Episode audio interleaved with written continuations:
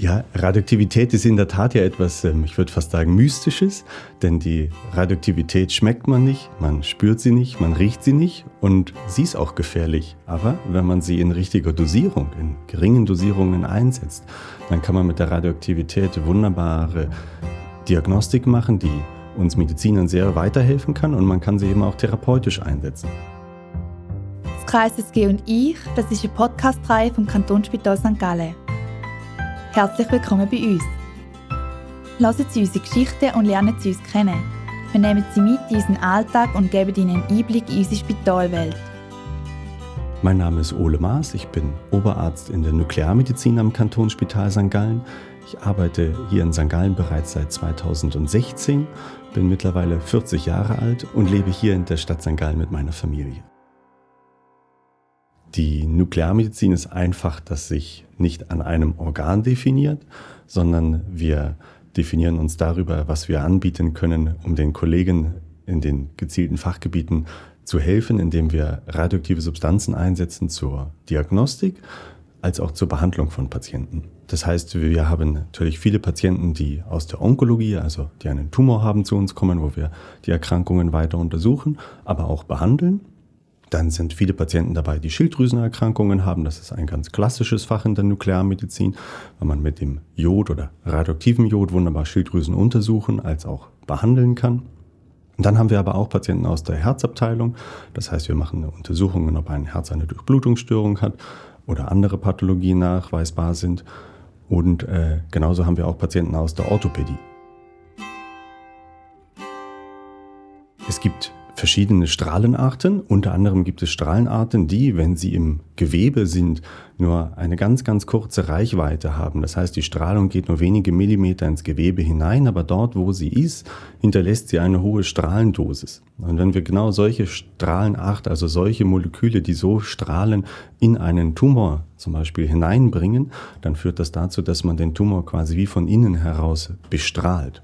Das hat Vorteile, denn man kann die Strahlung damit fast isoliert in den Tumor bringen und lässt den Rest des Körpers zufrieden oder fast zufrieden. Radioaktivität spüren Sie zumindest in Dosierungen, wie wir sie in der Regel einsetzen, nicht. Bei einigen Therapeutika muss man sagen, irgendwann in einer gewissen Dosierung merkt man das in Form von Übelkeit, was wir dann mit entsprechenden Medikamenten vorbehandeln müssen. Aber die Strahlung an sich, die spürt man nicht, nein. Wenn wir mit radioaktiven Substanzen arbeiten, dann ist ja mal die Frage, wo kommen diese Substanzen her? Da gibt es verschiedene. Es gibt einige Substanzen, die brauchen einen ganzen Reaktor, damit man die herstellen kann. Solchen Reaktor haben wir natürlich nicht hier in St. Gallen. Der ist auch zum Teil noch nicht mal in der Schweiz. Und wir haben auch Substanzen, da steht der Reaktor noch nicht einmal in Europa. Da müssen die Sachen von Übersee eingeflogen werden. Und dann gibt es Substanzen, die kann man relativ einfach herstellen mit einem sogenannten Zyklotron. Das darf man sich vorstellen als eine Strahlenkanone, mit der man wiederum ein Element beschießen kann und dann wird daraus ein entsprechendes radioaktives Element, was man dann medizinisch einsetzen kann. Ähm, das ist eine Möglichkeit, so etwas herzustellen. Und dann gibt es sogenannte Generatoren. Das sind Dinge, die wir hier sehr häufig einsetzen in der Medizin. Das darf man sich vorstellen als eine kleine Batterie, auf der ist ein Mutternuklid, also eine Ausgangssubstanz, die hat eine sehr lange Halbwertszeit und zerfällt langsam zu einem Molekül, was man dann medizinisch gebrauchen kann mit einer kurzen Halbwertszeit. Das ist eine gar nicht so große Maschine. Es ist ein kleiner Kasten, der ist gut abgeschirmt, weil er eben eine radioaktive Substanz hat, eine ganze Menge an Radioaktivität, die ganz langsam herauskommt. Und dann, wenn sie eben aus diesem Kasten herauskommt, aus diesem Generator, dann hat sie nur eine kurze Halbwertszeit und ist deswegen für die Untersuchungen am Patienten dann gut geeignet. Wir können sie quasi einsetzen und in dem Moment, wo die Untersuchung vorbei ist, oder ist die Untersuchungssubstanz quasi schon wieder zerfallen. Der Kasten ist, äh, womit soll man das vergleichen? Ist ähm, ja so groß wie ein eigentlich wie so ein, ein gut gepackter Wanderrucksack darf man sagen ist dieser Kasten groß. Ja also es ist ein relativ kleiner Kasten wobei man ihn nicht tragen möchte als Wanderrucksack. Er ist sehr sehr schwer und es wird auch dieser Kasten nicht jedes Mal also der Kasten muss alle paar Wochen erneuert werden oder das heißt es wird aber nur der Inhalt jeweils neu geliefert und dann wird der Kasten neu befüllt sozusagen die radioaktiven Substanzen werden erst einmal in einem sogenannten Heißlabor oder auf Neudeutsch sagt man ja so gerne dann Hotlabor dazu weiter bearbeitet, bevor wir sie dem Patienten geben. Das heißt, die Substanz kommt dort in einer klaren Flüssigkeit heraus. Da sieht man das auch nicht an, dass sie radioaktiv ist. Und dann haben wir spezielle Arbeitsplätze, wo die Kollegen, die mit der Substanz arbeiten, hinter Bleiabschirmungen sitzen und äh, durch Bleiglas nur auf die Substanz schauen, sodass man also mit der Substanz arbeiten kann, ohne dass der Körper, das ist das Wichtige, der Strahlung ausgesetzt ist. dann wird diese Substanz an Medikamente gebunden. Das heißt, wir haben Medikamente, die werden dann mit dem radioaktiven mit der radioaktiven Flüssigkeit zusammengebracht, bearbeitet und dann ist das Medikament hinterher selber radioaktiv. Und das ist ganz entscheidend, dass man die Radioaktivität an ein entsprechendes Medikament bindet, weil nur dadurch erlangt es dann eine gezielte Funktion. Also wenn ich das Medikament zum Beispiel ein Phosphat einsetze, ein Phosphat wird im Körper vom Knochen gebraucht. Also Knochen im Körper baut sich aus Calcium und Phosphat auf. Und wenn man jetzt ein radioaktives Phosphat gibt, dann wird man hinterher sehen, dass das an den Knochen geht, weil der Knochen braucht das Phosphat. Und dann kann man damit darstellen, wie der Knochenstoffwechsel ist. Ich kann also sehen, ist ein Knochen durch einen Prozess betroffen, ist er aktiv, muss der Knochen dort sich wehren in gewisser Weise und kann auch darstellen, wie aktiv ist denn eine Erkrankung oder ein Verschleiß an einem Gelenk zum Beispiel. Und dieses Zusammenbringen von dem radioaktiven Element, das ist in dem Fall, was das nennt sich Technetium 99M, das ist kompliziert, aber das ist so unser Arbeitspferd in der Nuklearmedizin, wird dann gebunden an ein Phosphat und das geschieht ja über Wärme und dann muss noch eine Qualitätskontrolle in dem Heißlabor gemacht werden, bevor das dann für die Gabe am Patienten frei ist. Die meisten radioaktiven Medikamente, die wir geben, sind Flüssigkeiten. Das heißt, die geben wir in der Regel über einen Zugang an der Vene am Arm. Also das ist nicht furchtbar spektakulär. Das sind in der Regel auch sehr, sehr kleine Mengen von der Flüssigkeit hier.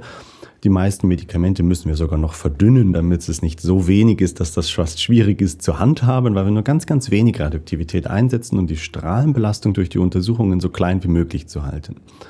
Es gibt allerdings auch Substanzen, die wir als Tablettenform geben, das radioaktive Jod zum Beispiel, das gibt man am besten in Tablettenform. Auch diese Tabletten sind relativ klein und auch diesen Tabletten sieht man die Radioaktivität natürlich nicht an die Nuklearmedizin als Fach ist eigentlich etwas, was gar nicht so neu ist. Das heißt, es gibt Nuklearmedizin und die Idee, radioaktive Substanzen einzusetzen, schon sehr lange. Zum Beispiel das radioaktive Jod, das wurde das erste Mal 1948 nach meiner Kenntnis eingesetzt von Saul Herz. Der hat zum ersten Mal dort einem Patienten schon radioaktives Jod gegeben. Wir sehen also, das macht man schon seit Jahrzehnten. In der Schweiz ist das in den 60er Jahren begonnen worden, radioaktives Jod zu geben. Aber auch andere radioaktive Substanzen setzt man schon lange in der Medizin ein. Die Art, welche Substanzen wir einsetzen, die hat sich mit der Zeit allerdings viel gewandelt. Und heutzutage ist unser Fach sehr auch von der Computertechnik abhängig. Das heißt, einige Untersuchungen, die wir machen, sind eigentlich nur mit modernen Computern möglich. Das beste Beispiel ist eine Untersuchung, die wir mit radioaktivem Zucker machen. Dieser radioaktive Zucker zeigt sehr gut, wie aktiv eine Erkrankung ist. Und die Idee, solchen radioaktiven Zucker so herzustellen, dass er für diese Untersuchung möglich ist, das ist chemisch gesehen 1971 schon der Fall gewesen. Da hat man diesen radioaktiven Zucker schon hergestellt. Aber die Geräte, die PET-CTs, mit denen wir diese Untersuchungen machen, die sind erst in den 90er Jahren aufgekommen und richtig in der Klin im klinischen Alltag angekommen sind sie eigentlich erst vor 15 Jahren. Und die Geräte, die wir jetzt heute haben, sind noch wieder eine ganze Ecke besser als die Geräte, mit denen wir das vor 15 Jahren gemacht haben. Und da sieht man, dass unser Fach also nicht nur von der radioaktiven Substanz selber abhängig ist, sondern auch von den Gerätschaften, für die es sehr leistungsfähige Computer brauchte.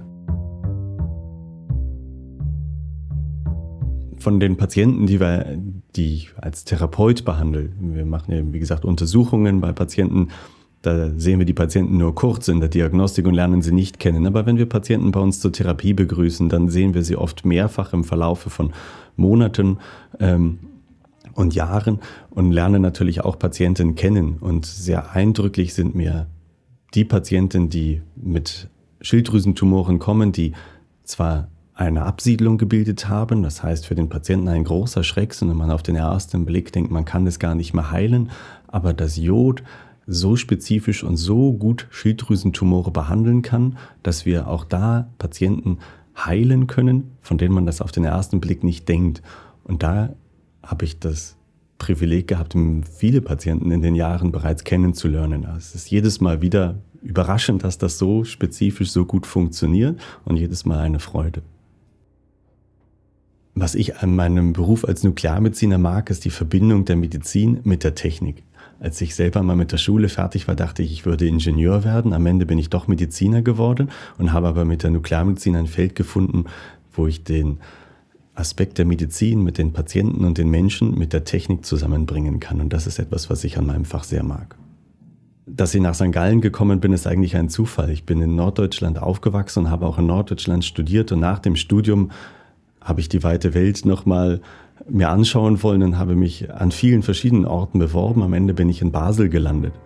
Und äh, über Basel habe ich natürlich auch Kolleginnen kennengelernt und bin dann eben gefragt worden, ob ich nicht nach St. Gallen kommen möchte. Und jetzt bin ich schon seit einigen Jahren in St. Gallen und bin sehr froh darüber, dass ich den Schritt gemacht habe, nach St. Gallen zu kommen.